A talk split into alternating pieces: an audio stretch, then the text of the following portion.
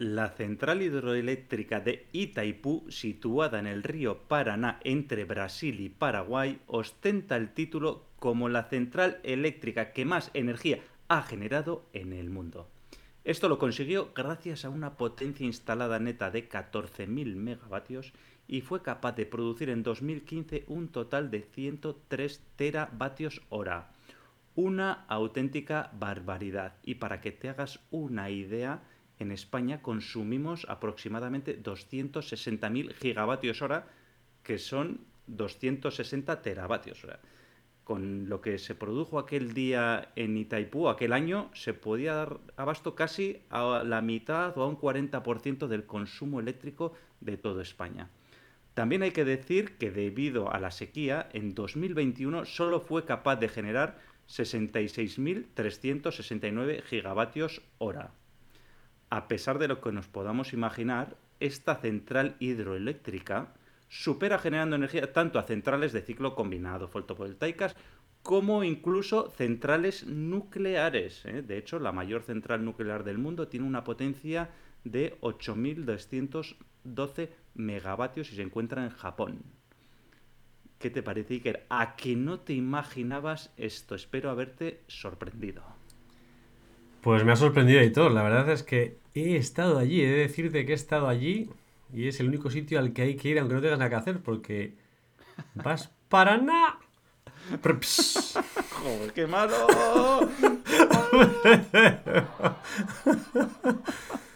Pero no pensaba que había un salto tan grande, la verdad, la central hidroeléctrica. Me ha sorprendido mucho, Aitor. Bueno, bueno, bueno. Muy interesante. Bueno, y también muy interesante lo que hablamos la semana pasada, Hitor, inflación, deflación, reduflación, esta inflación, bueno, eh, mucha, mucha información y muy de actualidad que os recomendamos escuchar si no lo habéis escuchado.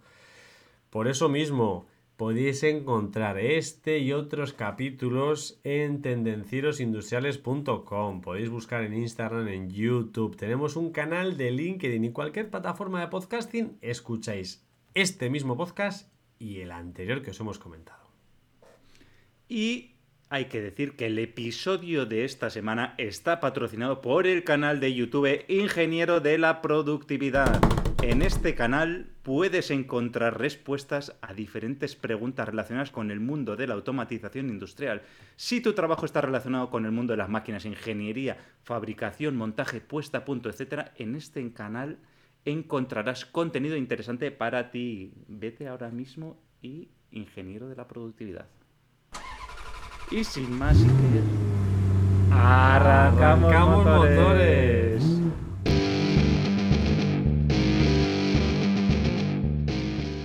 Tendencieros industriales.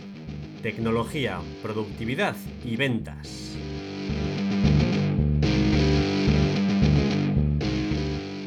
Hoy vamos a hablar de cómo ahorrar energía en la industria. Por eso nos patrocina hoy Ingeniero de la Productividad, ¿vale? La energía, como todos sabemos, desempeña un papel fundamental en el desarrollo de todos los sectores productivos. Si no hubiera energía, no podríamos producir solo con la fuerza de nuestros brazos y de nuestros animales. De hecho, pues bueno, así estaban hace unas décadas y bueno, pues hemos evolucionado, ¿no? El consumo de la energía se ha ido incrementando unido a la producción de bienes y servicios. Históricamente el desarrollo económico ha estado estrechamente correlacionado con un mayor consumo de energía y un aumento también de las emisiones de gases de efecto invernadero, ¿vale? Las empresas son grandes consumidoras de energía para proporcionar estos bienes y servicios a la sociedad, ¿eh? con lo cual consumen mucha energía y emiten muchos gases de efecto invernadero. De ahí la importancia del ahorro de energía, el consumo responsable y el uso eficiente de las fuentes energéticas a todos los niveles. Entonces, tenemos la gran importancia de las medidas ahorro energético y de la eficiencia energética que se manifiesta en la necesidad de reducir nuestra factura energética, restringir nuestra dependencia energética del exterior, reducir la emisión de gases de efecto invernadero, evitar tener que comprar derechos de emisión para cumplir con los objetivos adquiridos en la ratificación del protocolo de Kioto. ¿Vale? Podemos reducir nuestro consumo de energía utilizándolo de una forma eficiente, invirtiendo en equipamiento energéticamente eficiente y en medidas de ahorro energético, así como adoptando un estilo de vida más sostenible con respecto al uso de energía. Y de todo ello vamos a hablar hoy. Y vamos a dar aquí una retaila de argumentos, una retaila de puntos en los que se puede ahorrar en la industria y este podcast no os lo podéis perder si trabajáis en industria y si no, tampoco. Muy, bien, Editor, muy bien, Editor. Bueno, pues vamos a empezar, por ejemplo, por los beneficios ¿no? del ahorro de esta energía, ¿no? Al final no cabe duda de que ahorrar energía, pues tener un consumo responsable y el uso eficiente de las fuentes de energía resultan fundamentales para el futuro de todos nosotros. Creo que esto ya está bastante claro. Pero claro, también ahorrar energía en nuestra propia empresa nos va a proporcionar mejoras tanto económicas como ambientales, un win-win, además de otros beneficios para la organización. Como pueden ser Ahorro de costes. El coste de la energía constituye uno de los factores de mayor peso dentro de los costes totales de los procesos productivos. ¿Qué más? Reducción de la dependencia energética exterior. El origen de la energía consumida actualmente proviene de combustibles fósiles extraídos de terceros países habitualmente.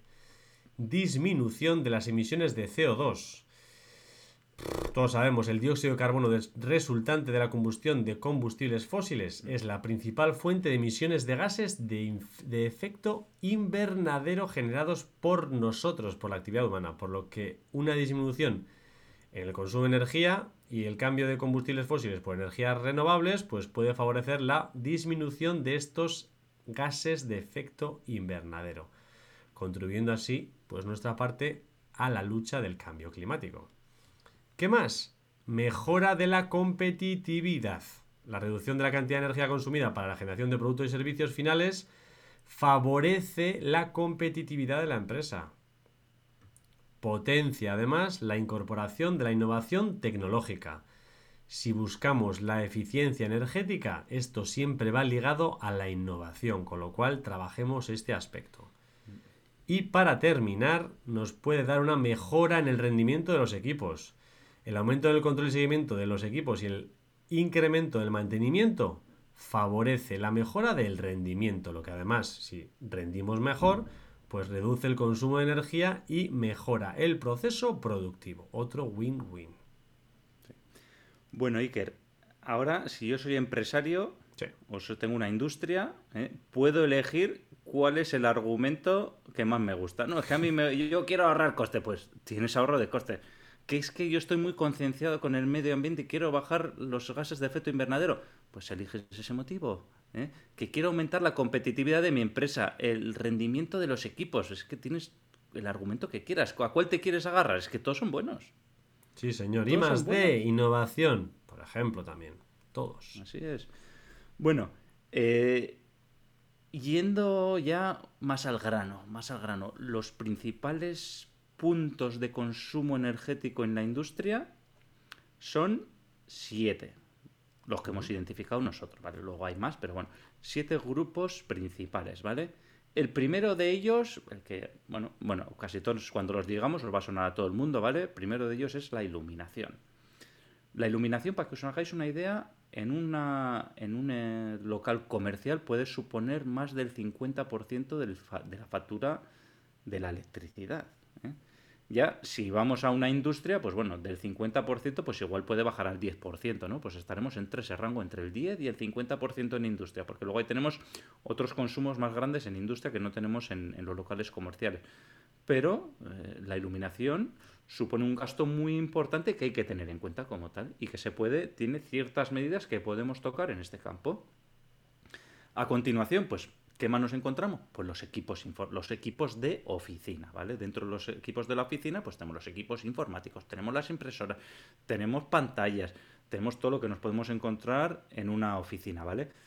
Los equipos de oficina, pues bueno, el consumo respecto al total de una industria, pues no es muy grande, puede ser el 2%, pero aún así pues bueno, es muy recomendable tener unas ciertas pautas de ahorro ¿eh? y además muchas de estas pautas están en manos de los usuarios el poder aplicarlas, ¿no? Entonces también nosotros como personas físicas ¿eh? podemos aportar nuestro granito de arena en ese sentido. A continuación estarían los sistemas eléctricos industriales, la maquinaria industrial, ¿vale? En una industria, obviamente, la maquinaria industrial va a ser el gran consumidor de energía, ¿vale? Dependiendo de los procesos que tengamos, el consumo por el funcionamiento de la maquinaria va a fluctuar entre un 65 y un 80% del total de la energía. Además, dentro de los sistemas industriales hay un campo muy potente específico que son los motores eléctricos. ¿vale? Según cálculos, en Europa más del 60% de la energía eléctrica consumida por la industria se destina a transformar la energía eléctrica en energía, en energía motriz, en movimiento. Y esto se hace a través de motores, ¿vale? Ahí tenemos múltiples aplicaciones de motores eléctricos, ¿vale? Por eso, por eso súper importante también este, abordar este aspecto de motores eléctricos, ¿no? tener un alto, una alta eficiencia energética y, tener, y, mirarlo desde un punto de vista de ahorro energético el tema de los motores eléctricos. ¿vale? ¿Qué más puntos tenemos? Seguimos con los puntos. Uno muy tratado en este verano, climatización de instalaciones. Al final las condiciones climáticas y las características constructivas de la instalación pues van a determinar la demanda térmica de calefacción o frío de la empresa. Por lo tanto, los aspectos en los que podemos incidir para la energía son los equipos que nos suministran calor o frío en las, y las características constructivas de nuestra empresa. Al final es fundamental el aislamiento de la instalación. Este año lo hemos visto. Hay que bajar los grados, hay que subir, pero si trabajas en tal es mejor que... Bueno, pues eso. Más, generación y distribución de aire comprimido. Esto Aitor y yo pues nos sufrimos a diario. ¿Los sistemas de aire comprimido se utilizan? Algo sabemos, algo sabemos. y si no, visita ingeniero de la productividad.com. Efectivamente, que podrás coger muchas ideas. Buen patrocinador de esta semana. Gracias, ingeniero de la productividad, por patrocinar. Entonces, hoy tocaremos un poco este punto. Generación y distribución de aire comprimido, pues se utilizan en la gran mayoría de las industrias, puesto que mejoran la productividad automatizando y acelerando la producción. En función del tipo de industria que sea, pues la generación de aire comprimido puede ser un porcentaje muy elevado o menos elevado, pero en general es bastante alto. Hornos. Pues bueno, hornos, no todas las empresas disponen de horno, pero un horno industrial es una instalación donde se transforma la energía química de un combustible en calor, que se utiliza para aumentar la temperatura de aquellos materiales depositados en su interior, que permite secar productos, provocar transformaciones químicas de sustancias, fundir materiales, tratamientos térmicos, bueno, todos los procesos que podamos hacer con calor. En función del combustible, encontramos fundamentalmente dos tipos de hornos en las industrias de hornos, los de gas y los eléctricos. Bueno, ya hemos visto los siete puntos principales de consumo energético en las industrias. Pero, pero, antes de pasar a la siguiente sección, te recomiendo que visites la biblioteca de Tendencieros Industriales. Está en tendencierosindustriales.com barra biblioteca. Muy difícil. Aquí tienes libros imprescindibles para vender más y mejor, ser más productivo, mejorar tu marca personal y todo con recomendaciones de los invitados a nuestro podcast, Telita Marinera. Y bueno, vamos a pasar a la siguiente sección, la llamada el minuto y pico de Mark, que puede ser a veces el minuto de Mark y otras veces puede ser el pico de Mark. Y vamos a ver qué nos cuenta. Dentro vídeo.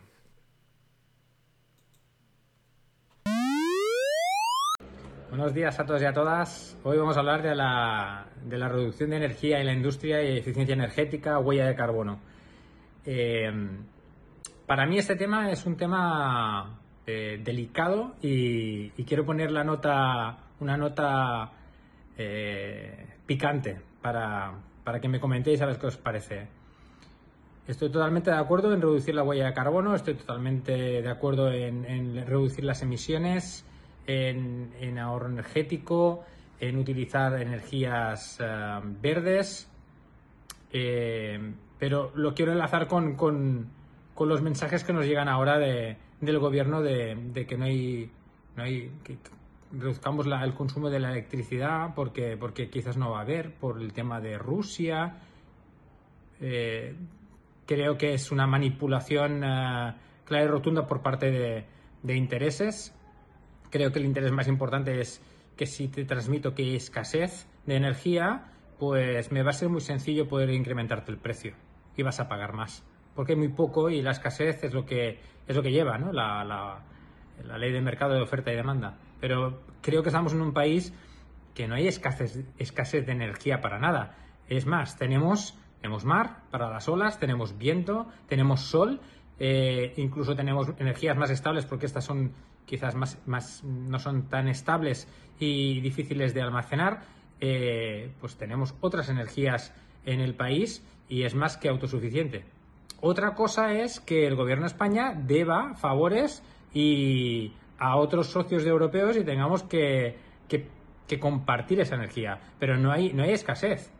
Es más, hemos estado muchos años con leyes que no han favorecido el que la gente pueda ponerse placas solares en casa por ejemplo, o otro tipo de energías. Entonces, lo siento, pero eh, no me acabo de creer el mensaje que nos dan eh, y creo que detrás de todo esto eh, siempre hay un incremento de, precios y para que paguemos más y, para que recauden más.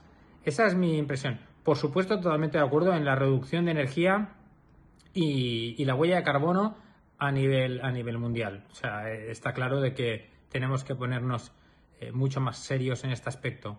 Pero quería poner este punto eh, de vista a, a este tema. Un saludo y ya me decís en comentarios. Chao. Muy interesante lo que nos dice Mark, ¿eh? se ha quedado a gusto.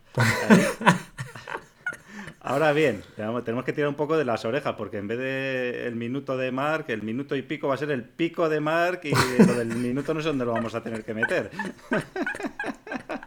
Ay, Mark. Muchas gracias. ¿eh? La próxima vez intenta cortarlo un poco, que al final te vas a hacer un podcast para ti solo.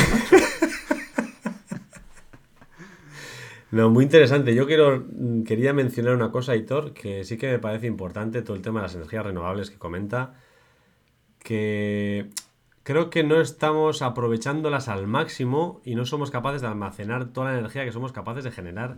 Y creo que el primer, digamos, lo primero que tenemos que hacer es todo lo que podemos generar mediante energía renovable se debería aprovechar al 100%. No tenemos que tener los parques eólicos parados. No tenemos que andar tirando la energía eléctrica a otro sitio. No, joder. Almacenemos esa energía, joder. Ahí yo creo que hay un gap todavía el hecho de cómo almacenar esa energía, ¿no? Yo creo, ¿no? Que todavía hay, falta de hacer I más D, ¿no? En ese sentido. Bueno, y volviendo, volviendo a las medidas de ahorro energético, ya hemos dicho siete eh, puntos clave, siete áreas estratégicas donde podemos ahorrar energía, pues vamos a tratarlas una a una, ¿vale? La primera, iluminación, ¿vale? ¿Cómo podemos ahorrar energía en la iluminación? Sacar papel y lápiz porque esto es para apuntar, ¿eh? Y si no, pues oye, lo guardáis y lo volvéis a escuchar, ¿eh? el, podcast, porque esto, esto vamos a dar todos los puntos que se pueden utilizar para ahorrar, ¿vale? En iluminación. Lo primero, aprovecha la iluminación natural. ¿eh? La luz natural, pues bueno, recoge mejor los colores que otras luces y entonces eso lo que hace es evitar la fatiga visual nuestra, ¿no? Y además, pues da un mayor confort en el trabajo para las personas. Eh, es, una perogrullada, ¿vale? Pero apaga las luces cuando no las necesites. ¿eh? ¿Cuántas veces se va de la oficina al último y se quedan las luces encendidas? ¿Eh? Apaga las luces. Instalar reguladores de iluminación. Instalar reguladores de presencia ¿por qué las luces se tienen que encender al 100%? Igual hace falta un poquito de iluminación y otra me está entrando natural, pues no encendiendo un porcentaje del total, pues vamos a ahorrar energía. Eh, elijamos el tipo de lámpara necesaria, ¿vale? Para la aplicación nuestra, ¿vale? Es importante seleccionar la lámpara que más se acerque a nuestras exigencias, que sea la más rentable y la que menos consuma. Actualmente, pues como todos sabéis y ya todos hemos oído ya desde hace unos cuantos años, la iluminación LED es una de las fuentes lumínicas más eficientes que hay. Pero hay otras fuentes, hay otras alternativas también. ¿eh? Dependiendo del caso, puede haber otras alternativas mejores que la iluminación LED. La iluminación LED está muy bien, pero no es el todo, hay otras cosas. Utilicemos, esta, esta es muy interesante, porque las otras parece que igual no suenan más, pero esta es muy interesante, y utilicemos la iluminación localizada. ¿eh? En muchos casos, pues igual necesitamos luz en un pequeño área donde se va a trabajar y sin embargo tenemos que encender la luz de todo un pabellón o de todas unas oficinas completas. Pues utilicemos iluminación localizada allí donde la vamos a utilizar, ¿no? Esta iluminación, además, pues bueno, puede ser puntual, lo que hemos dicho antes, puede estar eh, regulada con un interruptor de presencia, con un temporizador, etcétera, ¿no? Pues oye, para también ayudarnos a ahorrar energía. Realicemos mantenimiento de las fuentes de, luz, ¿no? De las lámparas, ¿no? Eh, también al disminuir la, utilización en horas, porque hemos utilizado regulación de luz, porque hemos utilizado temporizadores, el mantenimiento le va a dar una mayor vida útil a esas lámparas también.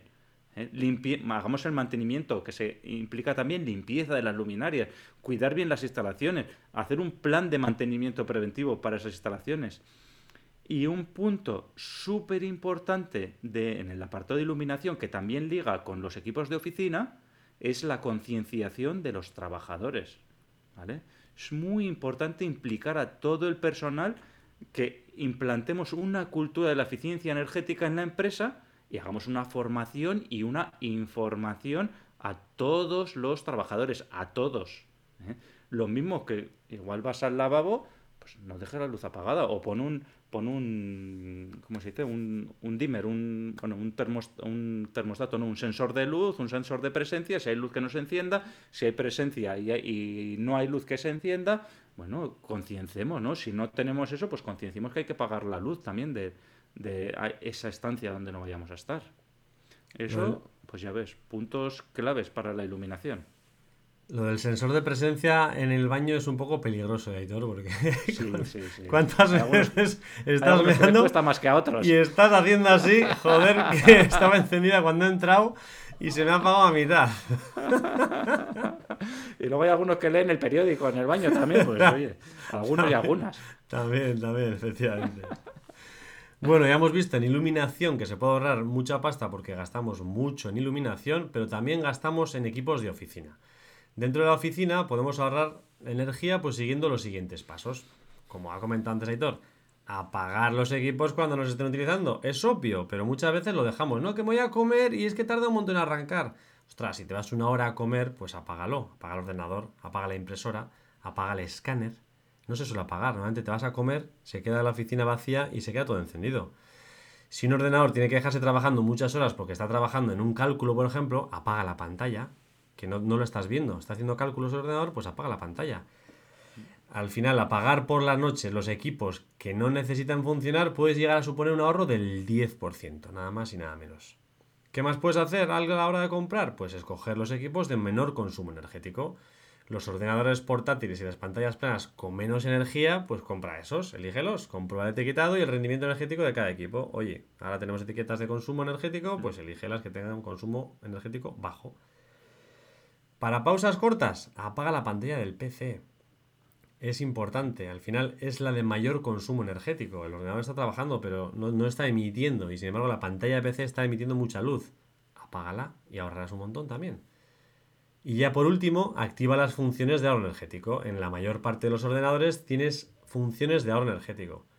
Ten cuidado cómo las uses porque te puede ser peligrosa, pero puedes decir que si el equipo no está conectado, que se apague la pantalla. Si el equipo está conectado, que se apague la pantalla, pero un poco más tarde. Si apaga el ordenador si llevamos media hora sin utilizarlo. Bueno, hay infinidad de posibilidades que nos pueden servir para ahorrar energía. Mm. Úsalas con cabeza. No, no digas, si a los dos minutos de no tocar el teclado, apágate. No, porque seguramente te llamen y te, se te apague cada dos por tres, pero bueno. Sí, sí, pero pongámosle cabeza. Pero pensemos en esas cosas, claro, que muchas veces se nos olvida. Pasamos a los sistemas eléctricos industriales, ¿vale? ¿Qué pasos debemos seguir para conseguir ahorros energéticos en los sistemas eléctricos industriales, ¿vale? En los equipos de automatización de procesos industriales. Pues lo primero de todo, Iker, lo primero de todo que decimos siempre, medir. Lo primero es identificar y monitorizar aquellos puntos críticos del proceso donde más consumo energético hay. Instalemos equipos, instalemos instrumentos para visualizar esos consumos y realizar un seguimiento y un registro de los datos. Muy importante, registrar los datos, ¿no? Porque si no medimos, no sabemos lo que hemos ahorrado, ¿vale? Después de medir, analicemos el proceso. Revisemos las variables, los rangos, las tolerancias, las capacidades que tiene ese proceso para ser más o menos flexible. ¿Se puede hacer una reducción gradual del consumo de energía del mismo? Bueno, estoy seguro de que todos los procesos los podemos mejorar, aunque sea un poquito. ¿eh? Pues miremos a dónde se pueden, se pueden ahorrar en esos procesos industriales. Identifiquemos las oportunidades de ahorro. Una vez que analizamos, pues hemos identificado las, las oportunidades de ahorro y una vez identificadas, pues bueno, ya podemos escoger cuáles son las soluciones que van a maximizar el ahorro energético y luego a tener en cuenta pues siempre la inversión que tenemos que hacer en base a el ahorro que vamos a tener, o sea, el retorno que vamos a tener, ¿no? Pero hay muchas soluciones que son muy sencillas de implementar y que nos pueden generar grandes ahorros energéticos. Después de identificar, implantar mejoras. ¿eh? Generalmente, pues implantar eh, una mejora implica pues una modificación de cómo están actualmente los sistemas, los equipos o los procedimientos.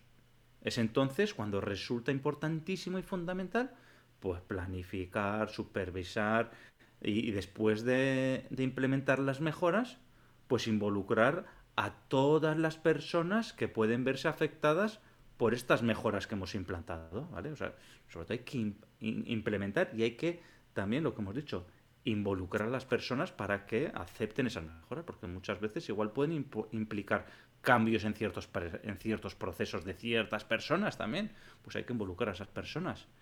Y, importante, comunicar los resultados. ¿eh? Hemos estado midiendo, tenemos una trazabilidad y bueno, pues oye, hemos tenido una mejora del X por ciento, hemos tenido una mejora de X euros, hemos tenido una mejora de lo que sea que hemos monitorizado pues comuniquémoslo. Informemos a los trabajadores de qué mejoras se han obtenido, cuáles han sido los ahorros que se han logrado.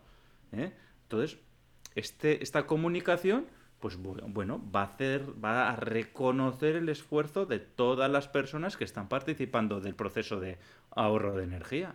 ¿eh? Comuniquémoslos también a los a los accionistas, a los, a los gerentes de las eh, compañías también, para que sean partícipes y conocedores de esas mejores que se han realizado, que se han implementado y los resultados que se han obtenido.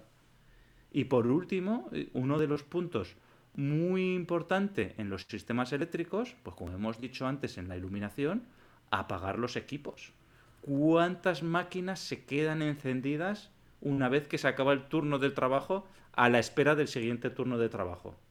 Pero es que ese turno de trabajo puede ser, pues si trabajas a dos turnos, puede ser en la, cuando pasas cinco minutos o diez minutos de un turno al otro turno, pero es que esa máquina puede estar encendida diez minutos, que bueno, pues igual no pasa nada, pero igual puede estar encendida 16 horas hasta el siguiente turno, o un fin de semana entero hasta el siguiente turno. Y esto pasa, pero esto pasa más habitualmente de lo que nos podemos imaginar. Decimos, no, no, que...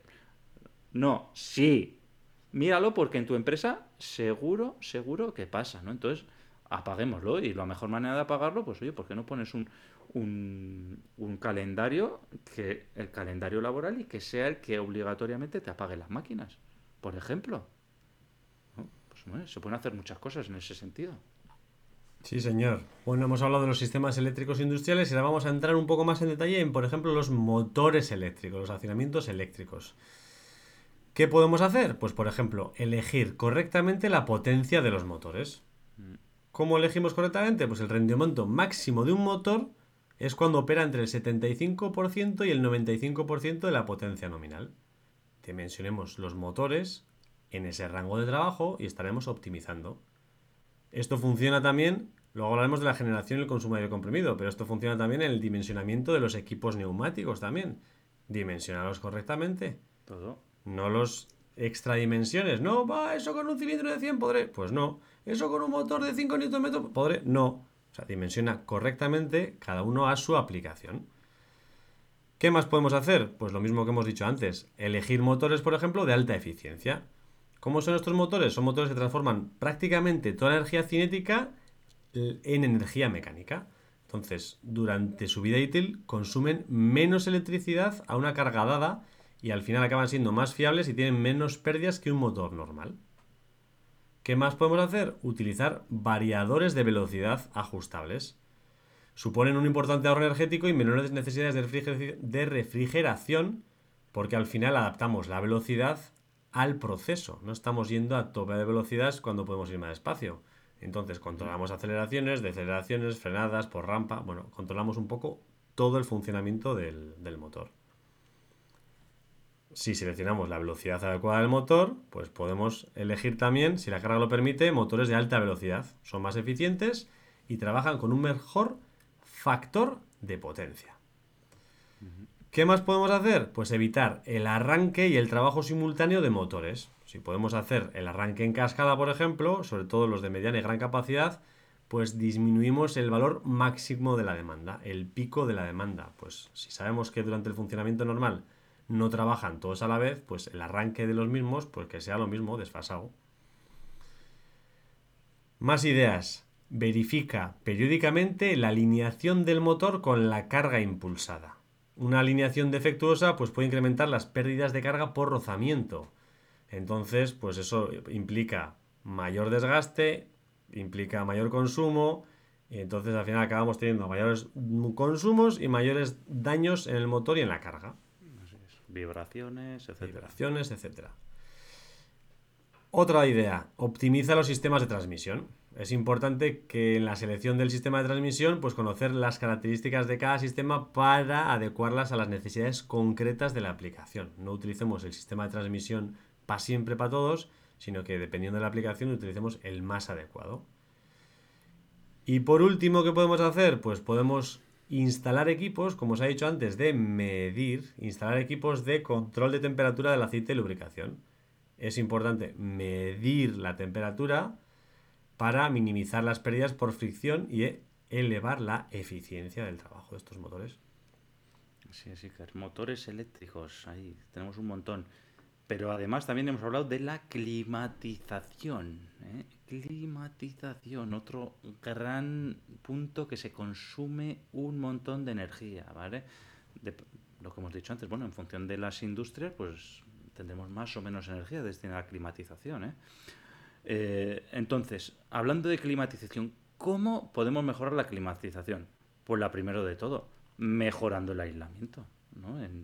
Esto, el ejemplo es de si tú tienes una casa que está mal aislada, en verano te vas a chicharrar y en invierno te vas a congelar y tienes que poner la calefacción a tope y en verano el aire acondicionado a tope. Si aíslas la casa adecuadamente, pues en verano con un poquito que ponga, en invierno con un poquito que pongas la calefacción, cogerá la temperatura y el calor no se va a perder. Y en, y en verano lo mismo, pero al revés, pones un poquito el aire acondicionado y las paredes te aíslan y no dejan que, se, que ese calor entre de fuera hacia adentro. Entonces, bueno, no vas a tener tanto gasto energético. Eso mismo pasa en la industria. ¿eh? Hay que aislar bien los diferentes elementos, el tejado, la fachada, puertas, ventanas, etcétera. Igualmente, sistemas de recuperación de calor. El calor residual en los, en los efluentes de los procesos industriales supone una pérdida importante de energía térmica. Entonces, esos sitios donde generamos calor dentro de la industria, podemos aprovecharlos para la climatización, para el agua caliente sanitaria, por ejemplo, para calentar ciertas cosas que igual pueden ser útiles para o precalentar ciertas eh, cosas que pueden ser interesantes y nos van a ahorrar energía en otro proceso productivo, por ejemplo. Mejoremos los sistemas de distribución de la climatización. Aquí lo que hablamos es del aislamiento de las tuberías que se utilizan para eh, trasladar ese frío o calor al punto de consumo, ¿vale? O sea, si tenemos pérdidas en esas tuberías, si tenemos pérdidas de cargas porque no están bien aisladas, pues tenemos que generar más calor, tenemos que generar más frío. Entonces es muy importante que en la distribución haya un buen aislamiento para que las pérdidas sean lo menores posibles. Eh, igualmente, regulación de la temperatura en función del uso que vayamos a dar y las fuentes de calor que dispongamos, de los espacios, de las necesidades. Eh, regulemos la temperatura, sectoricemos, ¿vale? Igual en una oficina pues tienes que estar a 21 grados, pero en el almacén que no hay nadie, pues puede estar a temperatura que tenga que estar. No sé. Y otras, y dentro del almacén que no sé qué, pues igual hay una, hay una zona donde hay personas, pues igual esa zona pues conviene aislarla y poner una, una climatización para esa zona que va a haber personas solo, dejando el resto como está. Entonces, unido con esto, pues instalemos termostatos. ¿Eh? ajustémoslos a los requerimientos y tengamos en cuenta los ciclos de ocupación y los usos de esos espacios. ¿eh? Hemos sectorizado y hemos instalado termostatos y además los hemos temporizado, ¿vale? Para los momentos en los que va a haber ocupación y va a haber utilización. Importante, lo que hemos dicho antes también, mantenimiento, conservación de las calderas, de, los, de las instalaciones, ¿vale? Si reducimos las pérdidas de calor, pues mejoraremos el rendimiento. Si tenemos un buen mantenimiento de los quemadores, etcétera, pues bueno, tendremos un mejor rendimiento de las instalaciones. Y por último, utilicemos equipos que sean más eficientes. Elijamos la caldera más eficiente para nuestras instalaciones. Para nuestras instalaciones. Ninguna es la mejor para todo. Entonces ahí tenemos muchas calderas son de gasoil, otras de gas pero también hay calderas de biomasa, también hay bombas de calor por aerotermia y por geotermia. O sea, que hay muchas soluciones, ¿no? Y elijamos la que no, no, no es una de ellas el santo grial para todo, pero bueno, dependiendo de la aplicación que vamos a necesitar, escojamos la mejor alternativa y la más, y la más eficiente. Y esto en cuanto a lo que sería la climatización. Y aquí lo que tengo que decir es que en el episodio de hoy que estamos dando un montón de consejos para ahorrar de energía, pues aquí lo que os tengo que pedir es tendencieros, que seáis generosos, ¿vale? Y que ayudéis a más personas para que conozcan estos consejos tan valiosos, recomendando, dando al like, compartiendo el contenido para que otra gente lo conozca. Compártelo, por favor. Sí, ese, ese, ese o esa que te has acordado ahora mismo. Mándale un WhatsApp con el link. A ese le va a interesar. Hazlo ahora mismo. Eso, eso mandárselo y al grupo ese de padres también se lo mandas y al de solteros también y al de solteras. Siguiente punto, donde podemos ahorrar es en la generación y en la distribución del aire comprimido. Al final, el rendimiento de una instalación de aire comprimido se define como el cociente entre la energía proporcionada al aire por compresión y la energía eléctrica consumida por el compresor. El rendimiento realmente de los compresores es muy bajo, pues la mayor parte de la energía de la compresión se convierte en calor. Aunque no lo supierais, esto es así. Entonces, ¿qué podemos hacer? Pues bueno, mantén la presión de la generación al mínimo aceptable.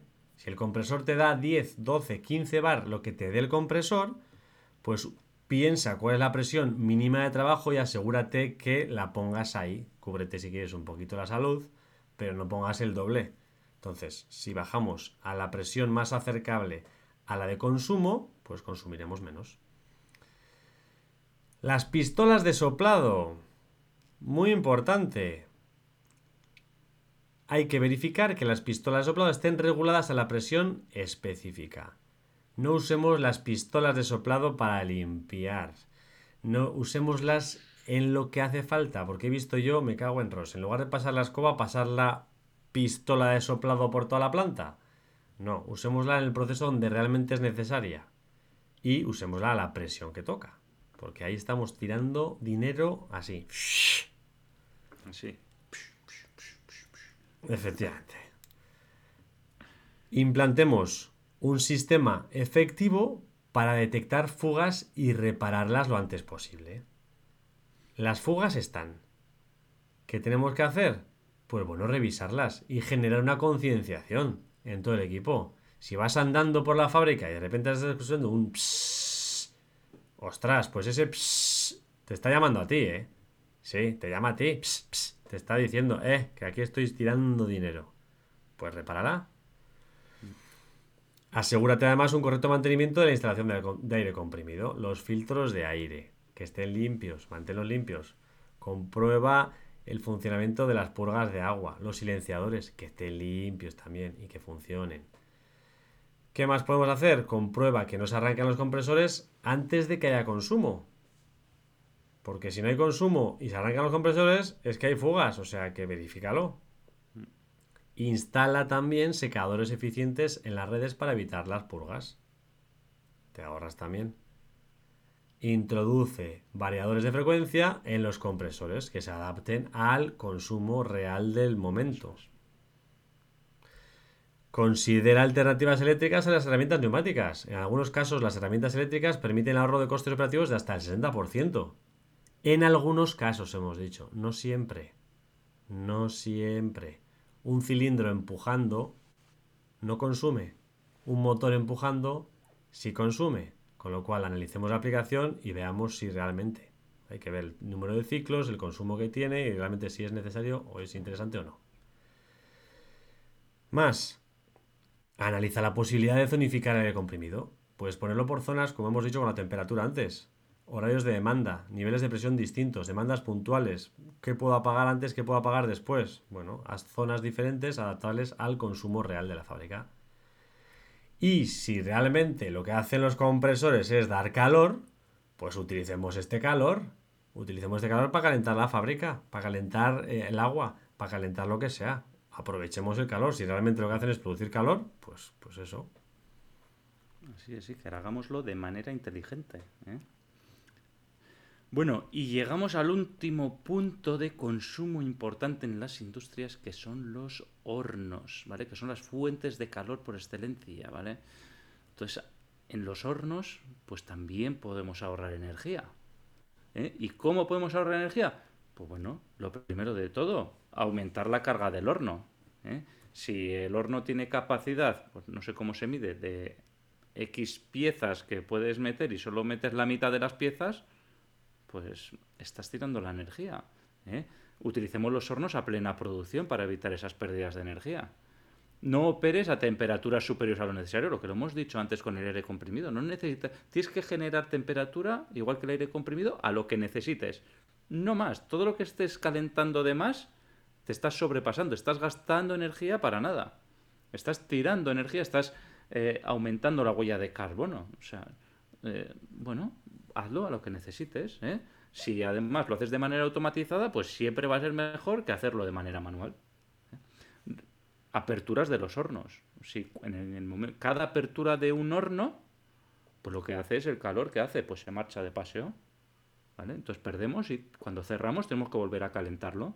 Entonces, evitemos que las aperturas de los hornos al máximo y reduzcamos el tiempo de apertura al máximo posible. ¿eh? ¿Por qué? Pues por lo que hemos dicho.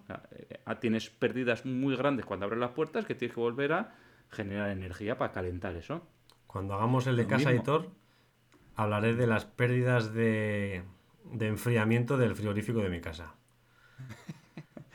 bueno, pues eso ya no lo cuentas en el, próximo episodio que hablemos de esto. bueno, evitemos el enfriamiento excesivo entre operaciones cuando utilicemos hornos intermitentes, ¿vale? Programemos adecuadamente el mantenimiento de los hornos. Porque si tenemos una parada imprevista en medio del proceso productivo, el personal de mantenimiento tiene que esperar a que ese horno se enfríe para poder entrar a hacer la reparación correspondiente y luego hay que volver a calentarlo. Entonces, eh, eso es ahorro energético y ahorro en producción también, ¿eh? ojito. tiene doble partida el mantenimiento preventivo de, los hornos. Aislemos las paredes de los hornos y de las conducciones. Ya lo hemos comentado antes cuando hablamos de climatización, no me voy a repetir. La estanquidad del horno. Si no tenemos una buena estanquidad, tendremos pérdidas. ¿eh? Estanquidad y estanquidad y aislamiento son sinónimos de economía. Eh, las materias primas que vayamos a meter en los hornos, evitemos que estén húmedas. ¿Vale? Porque esta humedad de las piezas nos van a hacer que tarden más tiempo en, calentarse, en que lleguen a un punto adecuado, etcétera, etcétera. O sea, tengamos las materias primas en zonas que puedan estar aireadas, cubiertas, pero aireadas, ¿eh? para evitar que estén húmedas, ¿vale? Porque la humedad, la humedad en las piezas pues nos va a hacer que necesitemos más energía, ¿vale? Lógicamente también estudiemos el diseño de los hornos antes de instalarlo. ¿Vale? Eso de, ya dedicado pues, a, las empresas específicas que diseñan hornos, que fabrican hornos, etcétera. Bueno, eso ya, eso entendemos que ya lo van a hacer, ¿vale? Un adecuado diseño pues va a posibilitar el mejor aprovechamiento del calor, ¿vale? Para el secado, por ejemplo. ¿eh? Y, pues como hemos comentado antes, dentro del proceso de un horno, pues va a haber en algunos casos energía que se va a desprender en los procesos exotérmicos y entonces eh, cuando la energía efluente es mayor de la, de la requerida, pues ese calor lo podemos utilizar pues para precalentar la carga, para utilizarlo en otras partes del proceso productivo, podemos llevarlo a una carrera de recuperación, etcétera, ¿no? Entonces, bueno, aprovechemos, ya lo como hemos comentado antes, ¿no? Aprovechemos esa energía residual que se nos queda ahí. Esto, Aitor, en los turnos de noche lo hacen excepcionalmente bien, en la energía aprovechada. He visto auténticas barbacoas en, en las proximidades del horno ya no solo calentar el bocadillo, sino barbacoas allí.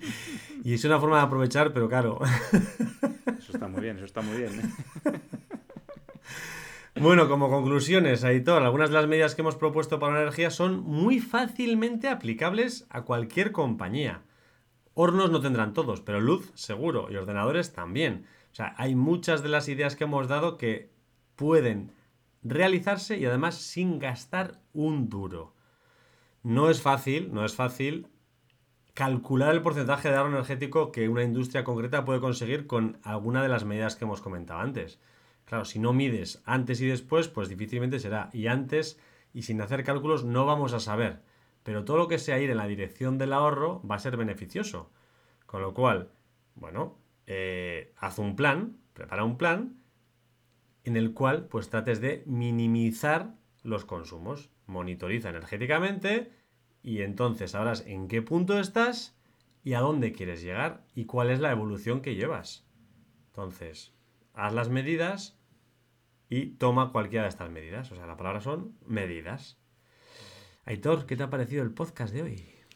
Pues sí, que me ha parecido, a ver, un poco, tal vez igual es un poco denso, porque hemos dado mucha información, hmm. pero es que es súper completo lo que hemos, lo que hemos dicho en este podcast, ¿eh? un poco denso, pero completo y para la gente que está en industria yo creo súper interesante. ¿eh? El reto, que nos queda el reto para esta semana, pues el reto, Iker, yo lo veo clarísimo, es ponte las gafas del ahorro energético. El ahorro energético empieza en cada uno de nosotros. Entonces, mañana cuando tengas que volver al trabajo, bueno, si es fin de semana, pues el lunes cuando vayas al trabajo, o igual estás trabajando de noche o lo que sea, pues bueno, el día siguiente, mañana cuando vuelvas al trabajo, ¿vale? Ponte las gafas del ahorro energético. ¿eh? lo que hemos dicho antes, pon, tu granito de arena. Eh, muchas veces vemos las cosas todos los días y como está ahí, pues no hacemos nada. Como está ahí, no hacemos nada. Como está ahí, no hacemos nada. Está ahí gastando. La luz está encendida, todo se pasa todo el día encendida, pues no hacemos nada y está encendida. Bueno, coño, preguntémonos, oye, ¿esa luz por qué está encendida? Pues igual hay que apagarla, ¿no? pues vayamos al interruptor y apaguémoslo. Bueno, Iker, y hasta aquí el podcast de hoy, ¿eh? déjanos, tendenciero, tendenciera, déjanos tu comentario, apórtanos tu experiencia. Si te gustaría añadir algo más, nos lo dices, déjalo en comentarios. El resto de tendencieros te lo agradecerán. Y ya aprovechando que estás ahí, pues suscríbete, suscríbete a nuestra newsletter y estarás al día de los nuevos episodios y los nuevos posts que vamos metiendo semanalmente en la web. Si no estás suscrito todavía, entra en tendencierosindustriales.com y suscríbete. Es muy simple. Y sin más, Iker, tendenciero, tendenciera. La semana te espera. chao. chao.